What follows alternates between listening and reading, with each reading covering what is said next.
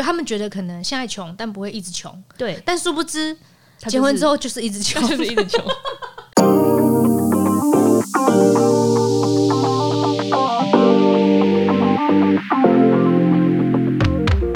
欢迎收听隔壁桌的漂亮姐姐，我是 Erica，我是 JC。前阵子啦，新闻都可以看到，就是名人的婚姻其实又又有出现一些问题的时候，大家就会开始纷纷的讨论。那其实说实在的，我觉得我们其实没有什么立场去讲人家婚姻有什么状况这样子。但是今天就是想要来来聊一下，在婚姻里面到底是发生了什么事情，是婚姻当中某一方觉得走不下去的原因。那很多时候我们都会觉得可能是外遇，但后来我听了几个故事、几个案例，后来就发现好像也不是外遇的关系，嗯，似乎外遇是一个结果嘛，可以这样讲吗？可以这么讲。嗯，那其实问题都是在外遇之前，其实他们就有问题了，外遇只是最后的结果，对这样子。那甚至很多人也跟另外一半分手，也不是因为对方外遇啊，对啊，因为他们可能已经外遇过两三次，然后最后忍不下去，一定会有一个最后压垮他们婚姻的那根稻草。那那根稻草是什么？今天就是来聊一下。嗯呃，像我觉得，比方讲，有可能会是穷造就了一段不幸福的婚姻。嗯。应该这么说，就是当两个人还没有意识到实际生活的层面的时候，嗯。像通常来讲啊，我就会从那个比较像是琼瑶会发生的恋爱情节里面，嗯，像是富家小姐不小心爱上了个穷小子，不顾的一切，然后抛弃自己家里的什么身份地位，跟穷小子出去之后，两个人出去之后就会发现，哎、开始面临到生活的种种的磨练啊、挑战，然后就发现过不了这一关。嗯。琼瑶的故事里面通常都会写说，女主角就会很辛苦的要去变卖自己身边的东西呀、然后帮这个穷人家做什么事情做什么事情啊，然后最后就会是女主角劳累致死，嗯，吐血的，就一定要吐血这一趴。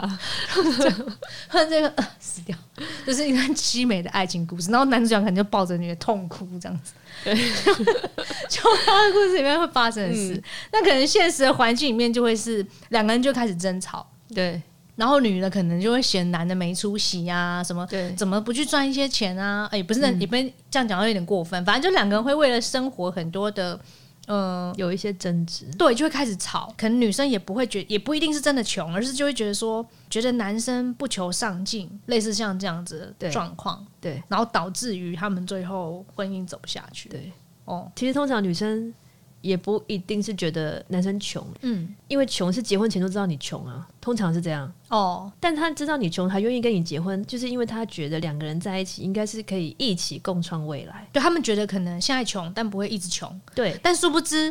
他就是结婚之后就是一直穷，就是一直穷。他没有想要一直穷下去。对，像我想到一个朋友的例子，他就是反正他先生是玩音乐的，哦，就是玩音乐，他就是没有一个很稳定的工作，嗯，所以他每个月的平均收入大概只有一万六，反正不到两万。嗯然后但是因为他们结婚了嘛，还有在想说要生小孩这样，嗯然后女生就问男生说：“诶，这一万六我们这样日子要怎么过啊？”这样，嗯嗯，结果男方竟然跟他说：“一万六我可以过啊。”因为要怎么过啊？他说他可以过啊，就是但是女生的意思是我们两个人这样怎么生活？对啊，对，就是他他男生也不 care 就对了。他不 care，那女生跟他结婚之前就已经知道他是这个状态了嘛？你看，那你那那你说女生但是女生一定是一定是希望我们结婚之后我们一起为未来打拼啊打，拼这样，对。但是结果男生竟然还是我没有要1万六啊，我我我这样可以过啊，嗯，对。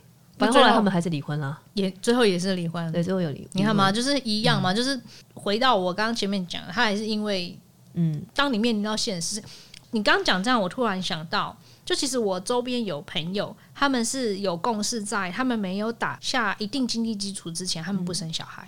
嗯，我觉得这样其实是对的耶。对啊，是啊，一刚开始觉得，诶，怎么两个人都还没有想要生的意思，然后后来才知道说，他们就觉得他们两个人的经济状况倒没有很稳定的情况下，他们不敢生，因为他们怕他们生了之后，小孩养那个经济压力就开始接着来，所以他们其实是两个人有共识，要等到有一定的经济基础之下才会生这个孩子。嗯因为你看你刚刚讲的那个例子，嗯，一万六他都觉得两个人可以过，那万一接下来他们两个个人可以过，那那那老婆应该跟他讲说，哎、现在还有我，所以你有是加起赚钱啊女生。有赚钱啊，可男生就只想自己啊，他没有想到家庭。对，那接下来他们生了小孩以后怎么办？对啊，所以女生就脆心啊。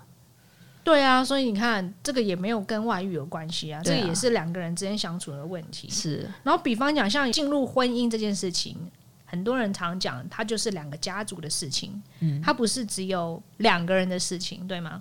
嗯呃，也有一些人，他们的状况是婚后发现他没有办法抵挡整个家族，这样讲好像有点惨。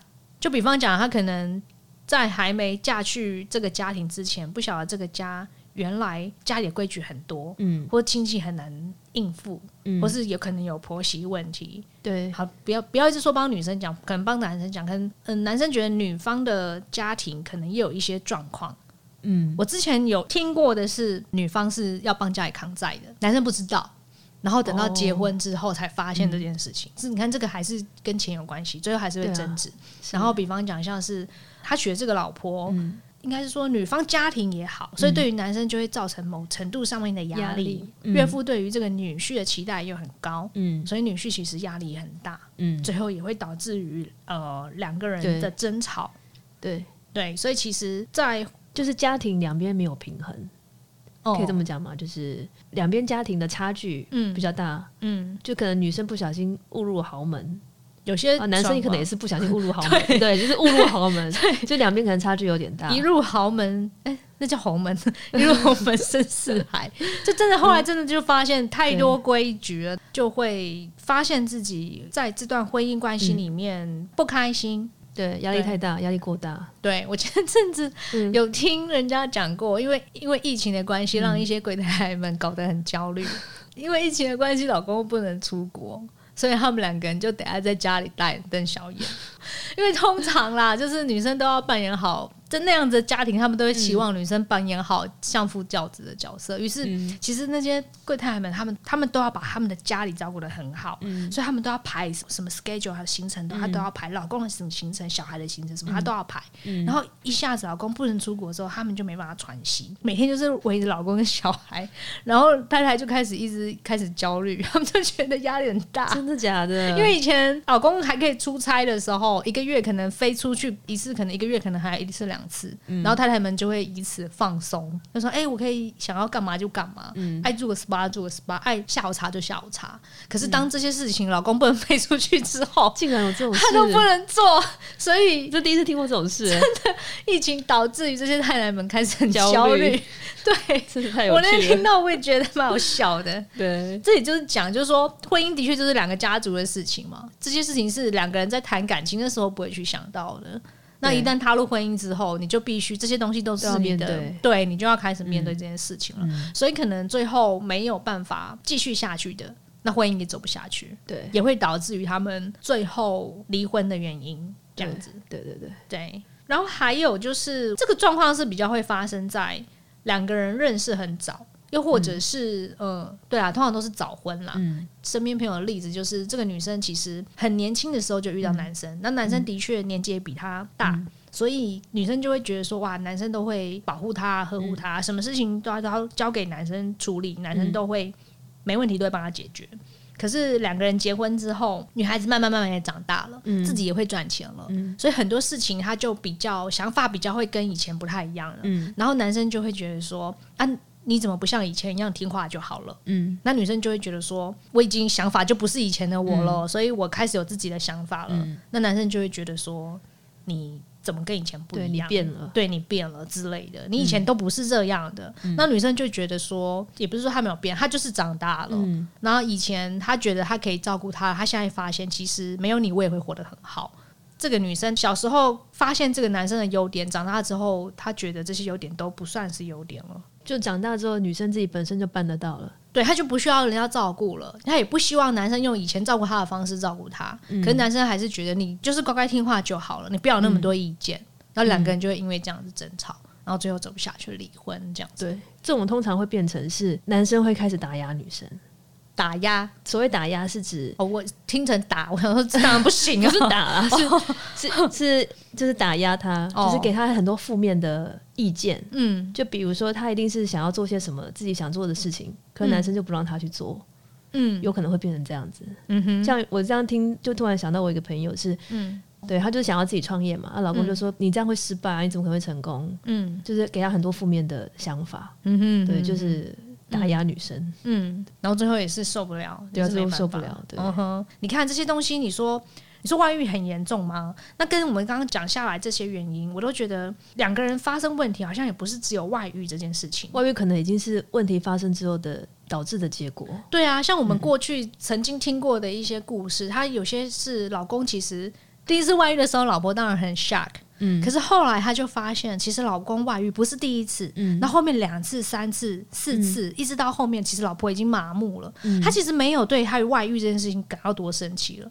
我觉得老婆真正生气的原因是，她已经没有办法再相信这个人跟他讲的任何一句话了。嗯因为举例，可能第一次发生这件事情，老公有一些话讲，还有一些原因，然后老婆对原谅了之后，一而再再而三，她就会失去了对于老公的信任，她对失去了这段感情的信任。我觉得最后压垮他们的不是外遇，而是他已经没有办法，没有办法信任。对他没有办法再相信跟他一起生活的人讲的任何一句话，他没有办法在他身边再多待一天、两天、几小时，他没有办法了，所以最后还是选择了离婚这件事。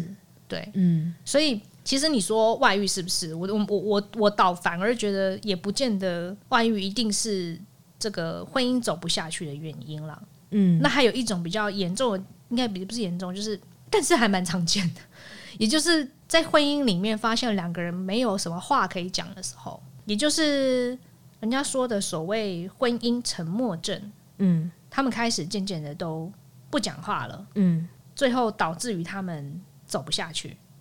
就是呃，我我我这样想好了，婚姻沉默症呢，嗯它是很普遍，其实有蛮多对会是这样子的状况。我、哦我记得婚姻沉默症这个是我我第一次听我朋友讲是，嗯。有一次我们去吃饭，然后他跟我说呢，就是你看隔壁桌那那一对，就是吃饭的时候都自己在那边看自己的手机，然后因为我们在吃饭的时候，他就一直说我们来观察这一对，就很无聊。嗯。然后他们在这真的完全都没有讲话哦，就自己吃自己的，吃涮涮锅，然后自己吃自己的，然后自己夹自己，自己煮自己的，然后都看自己眼前的手机，嗯。都没有讲话，一直到买单，嗯，拿账单给对方去买单，这样就这样，哦，所以他们认识。他们认识，对，对他们认识，但他们都没有讲话。哦，然后朋友跟我讲说，这对嗯迟早会会分手，会离婚。他说你对，我突然想到，怎样？他有可能也不一定是夫妻关系啊。不是夫妻关系才可能会讲话吧？举例，他们可能是兄弟姐妹关系。好吧，如果是兄弟姐妹，那有可能会不讲话，没错。好了，我撤出。好，所以，所以，就是反正我们要讲的是说呢，就是你身边的另一半呢，如果你嗯长时间没办法跟他讲话的话，嗯那其实真的就是非常有问题。就是婚姻沉默是一个警讯，对哦，对，所以他那时候这样跟我讲说，这个迟早会离婚。我那时候心里想说，会有这么严重吗？嗯然，后一直到我之前听我朋友讲，就是他跟我说他离婚了，那其实他状况就是这样，因为因为婚姻沉默真的离婚。很多原因，很多、哦他们有很多问题。我再简单的稍微讲一下他的故事好了，嗯，因为其实其实这个案例就是上一次我们讲那个妈宝的那个案例，对，就是他，对。然后呢，哎他要讲到妈宝。但是我今天不会着重在他妈宝特质，就是我先完整的讲一下他的故事好了。就是呢，因为他的婚姻是有几个几个问题啊，就是嗯第一个是生小孩的压力嘛，因为男生是独子，嗯所以他们就是一定要生。嗯那因为又一直生不出来呢，所以后来他们就决定去做那个人工受孕。嗯哼，但就是因为男生的那个精虫品质就一直不是很好嘛，嗯，所以就做了大概四五次，其实都失败了。嗯，所以那个妈宝那一集才会提到说，所以她太太呢就想要请她老公打电话打电话去给她婆婆，嗯，就请她掰一个说，因为她出差的这个理由，就是因为她出差时间对不上，所以才会一直都没有办法怀孕。嗯对，希望可以缓解一下就是女方的压力。结果她的先生就不愿意啊，嗯，他就还怪他太太说是他生不出来的问题。你气不这么气？他完全忘记他自己不是啊。就把那个报那个报告丢在他脸上。他说：“哎、哎、嘿，当时就没有这么做嘛，他就是不想，因为他就是还在嗯想要维系这个关系，哦所以他不想要打一通电话而已，有这么难吗？啊，男生就不愿意啊，哦对，就是这样。所以那天就是这样讲，所以他就因为这样很刺心嘛。可是呢，他从头到尾大概做了大概六次左右，这么多，对他做了整整一年，因为他就是想要赶快完成这个任务。嗯哼，然后反正总之后来最后一次有成功怀孕，但是后来就是还是流掉，就是好像胚胎品质不太好。对，那其实这件事情对女生是非常伤的，可是她这个不是她当初决定要离婚的原因。嗯哼，好，然后就留不住小孩，对她留不住小孩，因为他、他多夸张，你知道？因为她先生一样，他也有那个不上进的正头，就刚刚讲的那些，就是嗯穷穷心穷嗯的正头，他也有。然后而且他也不不做家事，因为妈妈宝妈妈不会做家事，所以当初他受孕成功的那一那一次呢，嗯。他因为他那个是打人工受孕，其实会有一些副作用，他的腹部会积水，嗯哼。他腹部已经胀到四五个月大的那么那么大哦，都是水，然后很不舒服，他就盯着那个很大的肚子在家里做家事、哎，嗯哼，就是每天在那边洗衣服干嘛，扛这个扛那个，嗯因为她老公也不愿意帮她做家事，嗯。对她都怀孕了，嗯。那其实呢，她有的时候会稍微请她帮忙做一点家事，嗯哼，结果他先生也是就是会很大声的整理。嗯哼，就书啊那边放很大声啊，就是生怕别人不知道他在整理，嗯哼就那种感觉、那种态度。所以后来他也都尽量，就是也没有是要求他做家事了这样。嗯后来他忘记什么时候开始的是，他们两个人已经开始不讲话了，就各过各的。然后男生每天都在划手机，嗯然后女生就是活跃在他的 FB 上面。对，因为他有一些什么好玩的、有趣的，嗯她都是不会想跟她老公分享，嗯，不想跟她先生分享，就是她都是 po 在 FB 嘛，FB 会有底下会有人留言跟她互动嘛。她就觉得不需要跟她老公分享，因为她老公也不会回馈她什么，所以她不需要，她就久了也不想要跟她讲了。嗯哼，那后来她让她萌生离婚念头是有一次她前夫的那个习惯非常差，嗯哼，就是他吃的那些饼干、垃圾什么都喜欢随手乱丢。嗯然后有一次呢，她睡醒了，她就是经过，就是我那朋友就经过垃圾桶，发现垃圾桶的盖子上面有一个饼干的包装袋。他看到这个，他突然当下突然醒来了，他就包装袋突然醒来，他就觉得，前面做那么多事情都没差，他觉得这个人都已经吃完饼干，都走到垃圾桶前面了，他居然还不把盖子打开丢进去，对他把它放在盖子上面，他就觉得天哪，为什么我会把自己的人生过成这样呢？这根草好奇怪啊！他真的，但他就觉得为什么我要帮这个人收垃圾？他都已经走到这里来，他还不愿意把盖子打开丢进去他就要放在上面，这什么意思？到底什么意思？嗯哼，然后他就突然觉得是，就算现在大家日子各过各的，但是变成女生还要再照顾他，哦，然后还要帮他买东西、买食物给他吃，嗯然后伺候他，然后还要背负着一个生不出小孩的罪名。嗯哼，对，那为什么两个人生活会比一个人生活的时候更惨呢？嗯哼，他不需要这个人在他身边啦。嗯哼，对啊，那你说他爱不爱他？他当然爱啊，不爱怎么会结婚呢？嗯可是他说从什么时候开始变成这样，他也不晓得。嗯哼，就是那些生活的琐事，哦，他一点一点、一滴一滴的消磨消磨了两个人的感对。你说之前他那个人工受孕那么多次，嗯然后不上进，这些嗯都不是他的那些决定离婚的问题，是嗯就是这一个这个乐色，他就觉得他为什么要帮他收拾这些东西？嗯哼，他觉得他不应该，就是就是这些东西。这些小细节、小琐事，嗯去把他这些爱都消磨完了。但他们有聊过吗？你说跟就是他们两个人彼此有啊，应该还是有吧？就是离婚的时候，男生一定很震惊嘛，为什么要离婚？嗯那女生就是讲了一些她的很累的点啊，嗯然后男生还跟她说：“那你怎么都没有跟我讲呢？你要跟我讲啊！”哦啊，女方就说：“我没有讲过吗？我都有讲啊，哦我很多事情讲了三次你不听，嗯我就觉得就算了，因为讲三次你还不改，就代表你改不了啦。”嗯哼就男方还跟他说嗯，：“你想三次我不听，你可以讲十次啊！你说这个人是不是要离婚？” 他到现在还不知道自己的问题，还在怪女生哦你提醒我提醒太少了，我一一直到他们分手的时候，他还是觉得对不是自己的问题，对，你说这个人是不是妈宝因为我要？是吗？对，然后呢，就是妈宝不是重点，就是哦我要对他不是讲的是说，重点就是这些细节跟这个人的漫不经心，哦。他对所有的家事家务都不上心，嗯他不愿意帮忙什么，然后对他太太也没有。很多的就不关心他了啦，他只顾好自己的生活而已，变成是女生在照顾他，然后女生照顾的很累嘛。可是他们的婚姻是一开始就这样吗？不是吧？他他们应该是会也是会有一个，比方讲，慢慢的，对啊，渐渐就是突然哪一天开始不做这件事情，然后渐渐的发现这个男生其实是呃一个欠缺生活能力自理的人，应该还是会有一些征兆吧。其实我觉得这一个例子是这样，一开始一定都很好。他们新婚第一年的时候，女生是开心的，女生觉得结婚是一件很好的事情。嗯，对，对啊，就一定是从某些什么时候开始发现那事情渐渐不太对了。对，但是就是因为。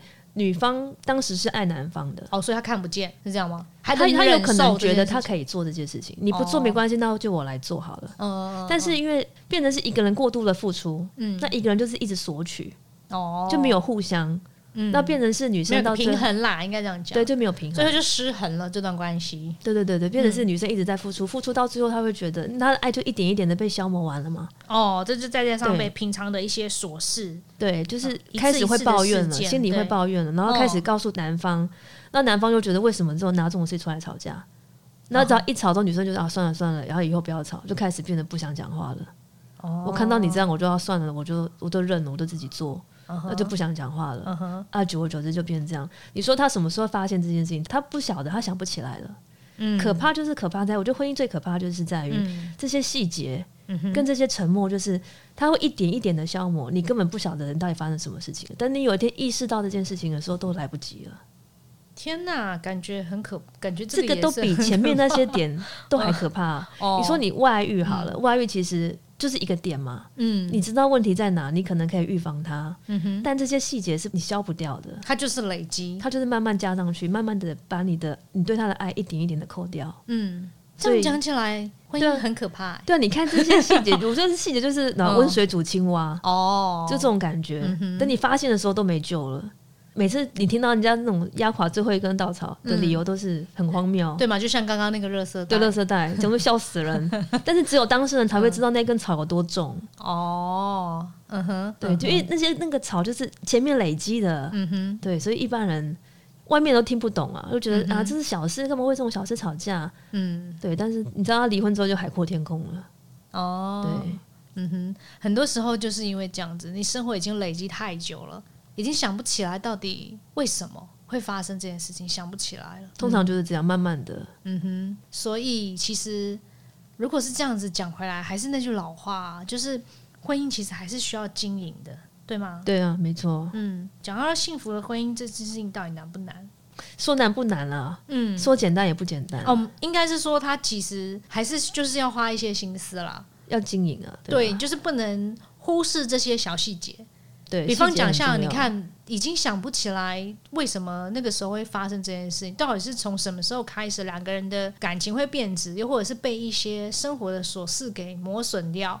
那有没有办法尽量不要让这些琐事给干扰到嘞？有可能吗？每一对婚姻，嗯，都一定会有很多琐事哦，对啊，但不可能琐事一出现，你就要跟这人离婚啊。对啊，所以重点是在于这个你的另一半，嗯，对待这个琐事的态度是什么？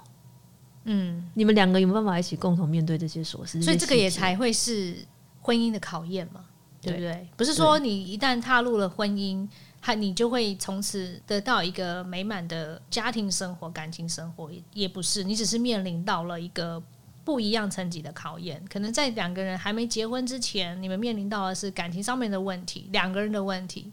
那你结婚了之后，你们面临到的是两个家族的问题、婚姻的问题，嗯，对吗？所以其实都还是需要有一些经营的方式。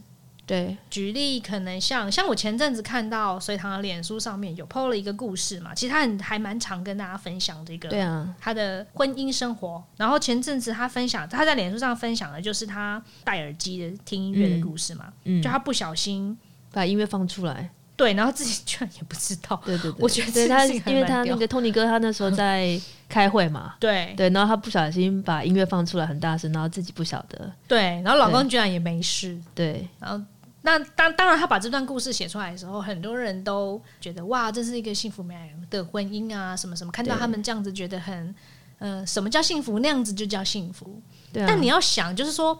如果今天要是女生不会想，或是男生不会想，他很可能就是一对夫妻争吵的起点对吗？因为它也是一个生活的琐事小事。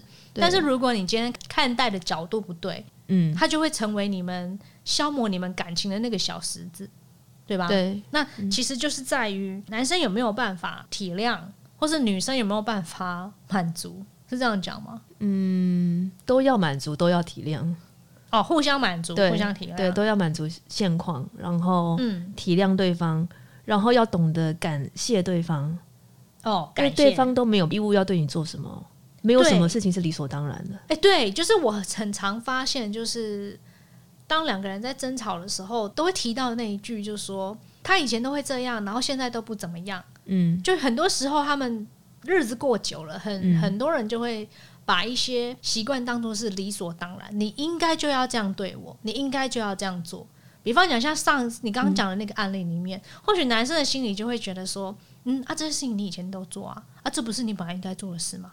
嗯，没有啊，没有啊，对啊，对啊，本来就没有没有没有什么是应该谁要帮谁做这件事情。对，啊，对啊，那今天他应该要去呃，对，就像你讲的，感谢的心态，他去做做这件事情是他愿意帮你去做的，对不是他应该要帮你去做的，对吗？对应该是先从这个心态跟出发点去，思考。没错，就是对啊，对啊，就是要感谢对方啦。因为我觉得大家如果一直在提说哦，做人就要满足，做人要知足，我觉得这件事情好像似乎从本质出发，这件事情有点感觉难难度有点高。对，有没有办法是比方讲就降低标准 我不晓得这样讲对不对？？I don't know，我只只只我在想，就是你如果说降低标准，就感觉有点很，就是好，我认命，我就降低我的标准。他做不到那样，也不是，就是你你你觉得你原本期望他做的事情 maybe 一百分，嗯，可是一百分这件事情太太不可能啦。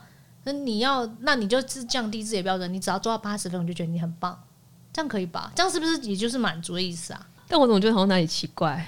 我不知道，我只是这么觉得，就是因因为大家都一直觉得说你做人就是要满足，做人就是要知足。那我怎么知道满足跟知足是什么意思？